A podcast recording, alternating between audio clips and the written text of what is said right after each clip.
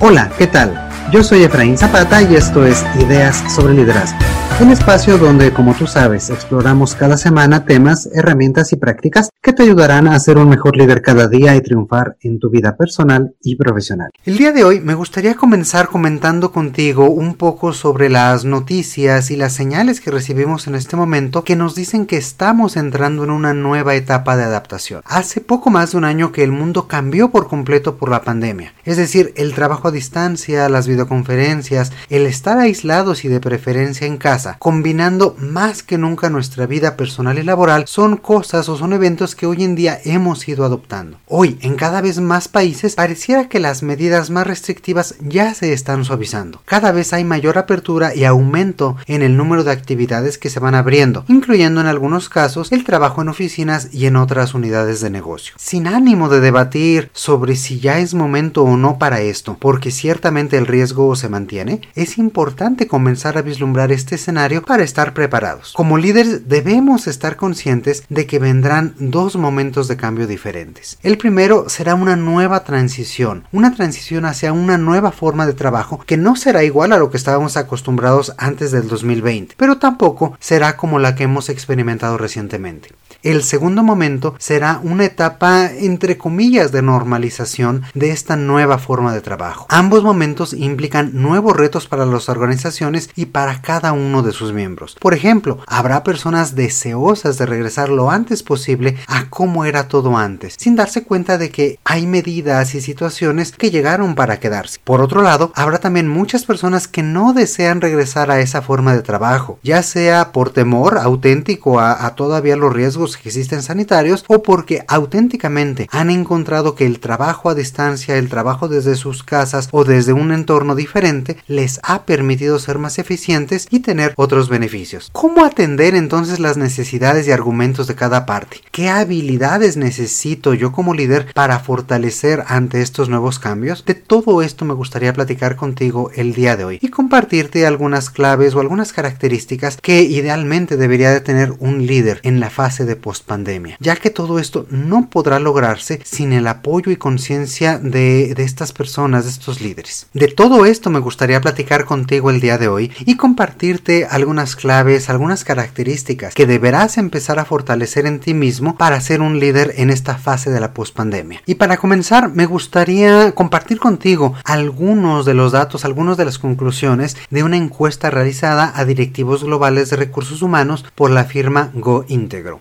Esta encuesta, la parte que me gustaría centrarme contigo es una pregunta que decía, ¿qué competencias debería de tener un líder en la postpandemia? Y me gustaría comentar contigo únicamente las más importantes. Por ejemplo, en primer lugar, con un 64%, confianza y autonomía en los equipos. Es decir, el dar a los demás este aspecto de delegación, este aspecto de empoderamiento para ser ellos quienes puedan realizar sus propias actividades y lograr los resultados necesarios. En segundo lugar, un 60% de los encuestados decía el liderazgo emocional. Y es que en estos meses, en toda esta etapa de pandemia, sin lugar a dudas, el aspecto emocional de los colaboradores, de los equipos, de las organizaciones, ha jugado un papel determinante en qué tipo de resultados han estado logrando y cómo es que se puede eh, trabajar con ellos desde una perspectiva diferente. El liderazgo emocional es más importante que nunca. El tercer lugar es con un 52% la flexibilidad y adaptación al cambio. Y bueno, esto creo que no necesita una introducción. Sin duda, el ser flexibles, el ser ágiles y mostrarse abiertos a cambiar, hoy es un componente fundamental de lo que significa ser un líder y lo que va a distinguir las empresas y las organizaciones realmente exitosas de aquellas que no están logrando adaptarse y crecer con la suficiente rapidez. Por último, en un cuarto lugar, es la resiliencia. Este aspecto, y nosotros ya hemos platicado sobre este tema de resiliencia en emisiones anteriores, del podcast y tiene que ver con cómo salimos fortalecidos de este tipo de situaciones críticas, de este tipo de situaciones que parecerían adversas y que podemos aprender de ellas, podemos trabajar con lo que estamos aprendiendo para poder ser mejores y plantear las cosas de una forma diferente en nuestro día a día. Si todos estos datos los quisiéramos ver en una sola conclusión,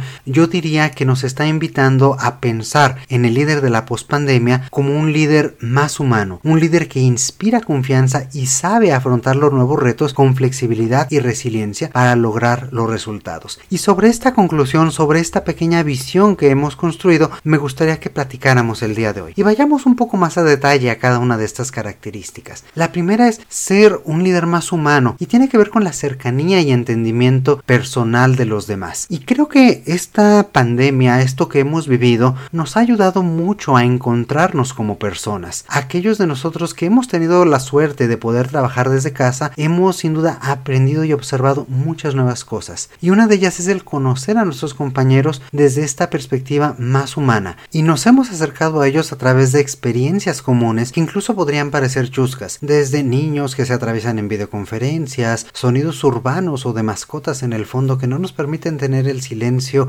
o esa parte más eh, formal que querríamos en todas las conferencias, o accidentes por olvidar cerrar el micrófono o la cámara en momentos inadecuados. Todo esto nos acerca y nos hace ver que enfrentamos retos comunes y situaciones parecidas sin importar nuestro rol, nos hace ver más como personas de carne y hueso que todos somos. De la misma forma, nos hemos sensibilizado mucho hacia la salud, la familia, los retos comunes para llevar a cabo el trabajo que ya hemos platicado y este reto de desconectarnos eh, una vez trabajando, pues no en un entorno de oficina, sino desde nuestra casa. Y todo esto hace que podamos fortalecer nuestra capacidad de empatía, nuestra capacidad de entendimiento por los demás y poder ser un líder más cercano con un entendimiento personal. Este ser un líder más humano sin duda se ha vuelto una condición imprescindible. Es decir, ya no es algo que la gente solamente aprecie o que busque, sino que realmente se convierte en un paradigma de las organizaciones que comprendieron que una organización sin esta empatía, sin esta orientación a la persona, la salud e incluso la vida de sus colaboradores, se puede poner en riesgo a los demás y a sí misma. Un segundo elemento interesante es el ser flexible y ser ágiles, tener esta capacidad de adaptarse rápidamente sin descuidar los resultados. Y aquí lo decía en la introducción, la pandemia no preguntó, nos forzó a cambiar y a ser más flexibles. Algunas personas lo lograron más rápido y otras pues todavía no se terminan de acostumbrar, pero sin duda todos hemos trabajado en este sentido y hemos fortalecido esta capacidad de flexibilidad. También nos hacen más flexibles como líderes y también generan una paradoja. ¿Hasta dónde ser flexibles y entender al otro sin hacer que los resultados se vean afectados? Este va a ser un gran reto para los líderes. Por un lado, los objetivos también se han ido adaptando, también se han ido cambiando y es una responsabilidad del líder ir viendo, ir perfilando qué tipo de objetivos va a poder eh, cambiar, va a poder modificar para lograr los resultados globales con metas más precisas y más exactas de acuerdo al contexto y a la situación que se esté viviendo. Pero por otro lado, el equipo también ha demostrado una gran flexibilidad y un gran compromiso y un gran empuje. En la experiencia que he compartido con personas de diferentes empresas, un punto común es justamente este. El compromiso y la determinación de los equipos ha aumentado sin lugar a dudas. He acompañado a diferentes empresas en procesos de cambio organizacional y nunca había visto un nivel de apertura y compromiso de la gente como el que se evidenció sobre todo al inicio la pandemia, donde fue un cambio tan súbito, tan determinante, en el que la gente no puso en duda la necesidad del cambio, sino que por el contrario se preguntaban cómo lo podemos hacer todos juntos, cómo nos podemos alinear y trabajar para poder mantener nuestra forma de trabajo, para poder mantener los resultados y poder generar valor a pesar de no contar con todas las herramientas que tenemos en nuestro lugar de trabajo habitual. Y en este mismo sentido, la crisis también evidenció estas debilidades de jefes y gerentes que no estaban preparados para adaptarse rápidamente. En estos casos, eh, sus equipos vivieron mucha mayor incertidumbre, estrés y falta de esta empatía y sentido humano del que hablábamos anteriormente. A partir de ahora, para mantener este nivel óptimo de trabajo, los líderes deberán fortalecer su nivel de flexibilidad al menos en tres elementos. El primero, hacia el entorno para estar preparados sobre estas situaciones inesperadas y poder trabajar en ellas. El segundo, hacia sus colaboradores, siendo empáticos y entendiendo que cada persona puede dar mejores resultados con estilos y condiciones de trabajo diferentes. Y el tercero, hacia sí mismos, es decir, retarse a salir de esta zona de confort de la cual platicábamos la semana anterior y hacer las cosas diferentes. El tercer gran tema del cual podríamos hablar es la confianza y la responsabilidad. A mí me parece que la clave fundamental para que todo el mundo cambiara en unos pocos días, en unas pocas semanas, su forma de trabajo fue justamente la confianza en el liderazgo. Y es que las personas sabíamos que las medidas tomadas respondían a una situación global y necesitábamos dirección. Hubieron medidas eh, que más adelante demostraron que no eran tan efectivas, pero no importaba. Por una vez en la historia, toda la humanidad tuvo como objetivo común minimizar el número de contagios, cuidarnos los unos a los otros. Esto permitió que las medidas tomadas por las organizaciones para adoptar y adaptar nueva forma de trabajo fueran realizadas sin dudar. El reto en estas nuevas etapas que vienen es mantener este nivel de confianza, porque ya no habrá una crisis de por medio que nos permite alinearnos a todos. Esto se podrá realizar demostrando que el bienestar del equipo y su salud, así como este enfoque humano del cual ya hemos hablado, continúan siendo la prioridad para los líderes y las organizaciones y que no fueron solamente una herramienta pasajera para salir de esta crisis. Las organizaciones ya mostraron su confianza en la gente y sus equipos y se rompió el mito de que las personas no seríamos productivas trabajando desde casa. Ahora las organizaciones tienen la opción de decidir, ¿seguirán confiando en la gente? Y esto no es una pregunta meramente retórica. Hay empresas que lamentablemente están deseosas de volver a la forma de trabajo habitual, pues siguen sin confiar y creen que han perdido el control sobre el trabajo de los demás. Y aquí no hablo de actividades que sí necesitan ser hechas eh, sin lugar a dudas en, un, en una fábrica o en un lugar predeterminado. Estoy hablando de puestos de trabajo que podrían tener esa flexibilidad y aún así hay organizaciones que no confían en, ese, en sus colaboradores para hacerlo de esta forma. Este tipo de organizaciones evidencia su falta de confianza y seguramente en un mediano y largo plazo se verán afectadas en su capacidad para incorporar nuevo talento y en su propia reputación en el mercado. En este sentido, la confianza se materializa en el empoderamiento de los demás para poder decidir cómo dar mejores resultados, qué forma de trabajo les hace más productivos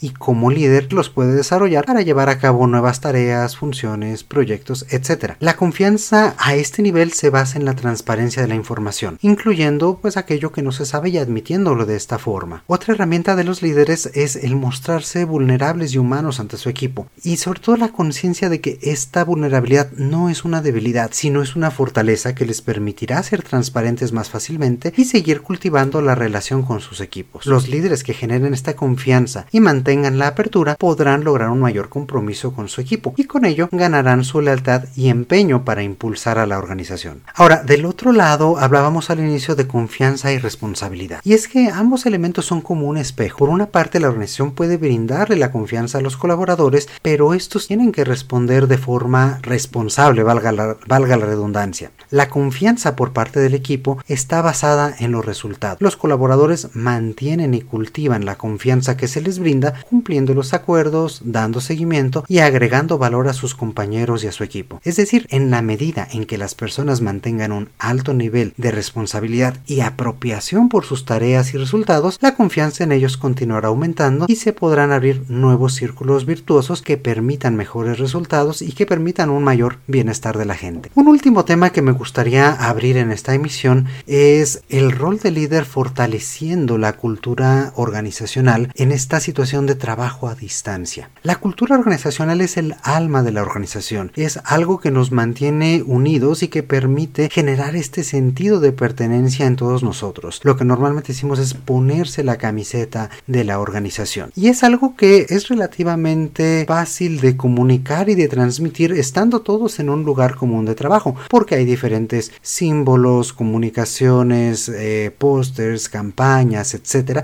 que nos permiten transmitir ese nivel de entendimiento y esa cultura. Esto no pasa tan fácilmente cuando estamos trabajando desde casa o en otros lugares porque no tenemos acceso a toda esta infraestructura de comunicación. Entonces, el llevar a cabo esta parte de culturización, esta parte de sentido de pertenencia, se vuelve una tarea más del líder. Ojo, no porque antes el líder no tuviera un papel en esto, sino porque ahora se vuelve la herramienta fundamental para transmitir la cultura, los valores, la misión y la visión de la organización y generar conductas, generar prácticas congruentes con esta dentro de su equipo. El líder se ha vuelto fundamental como vínculo entre la organización y los equipos, sirviendo como referente y primera línea de comunicación personal y por ello deberá mantener presente el propósito de la organización en todo momento, no solamente en su discurso, sino en su actuar diario, porque esta congruencia y esta alineación respecto a la parte institucional y lo que él transmite a los demás es lo que realmente podrá transmitir y generar este tipo de comportamientos en los demás. En pocas palabras, los líderes debemos aprender a transmitir y fortalecer siempre la cultura organizacional, mantener presente el propósito por el cual estamos trabajando y ser congruentes en todo momento para poder realmente alinear nuestro comportamiento con la cultura deseada. Y para lograr ello, lo primero y más fundamental es nosotros mismos entender, poder internalizar esta cultura de forma tal que la podamos transmitir, la podamos comunicar y sobre todo que nosotros mismos la creamos, que nosotros mismos la pongamos en práctica y busquemos este tipo de comportamientos en los demás. En conclusión, la reapertura de actividades plantea nuevamente un momento de cambio y adaptación a nuevas formas de trabajo, seguramente que serán híbridas en lo que ya conocíamos antes, antes del 2020 y lo que hoy en día estamos viviendo. Y para poder afrontar esta nueva situación, tenemos como tarea ser líderes más humanos, inspirar confianza en nuestros equipos y fortalecer en nosotros mismos la flexibilidad y empatía para acercarnos a los demás. Requerimos entonces un liderazgo enfocado hacia el propósito de la organización y con un alto sentido humano. Solo de esta manera podremos estar preparados para una nueva forma de trabajo que aún no sabemos bien a bien cómo será, pero que sin duda demandará de nosotros nuevas habilidades para lograr los resultados que se nos plantean.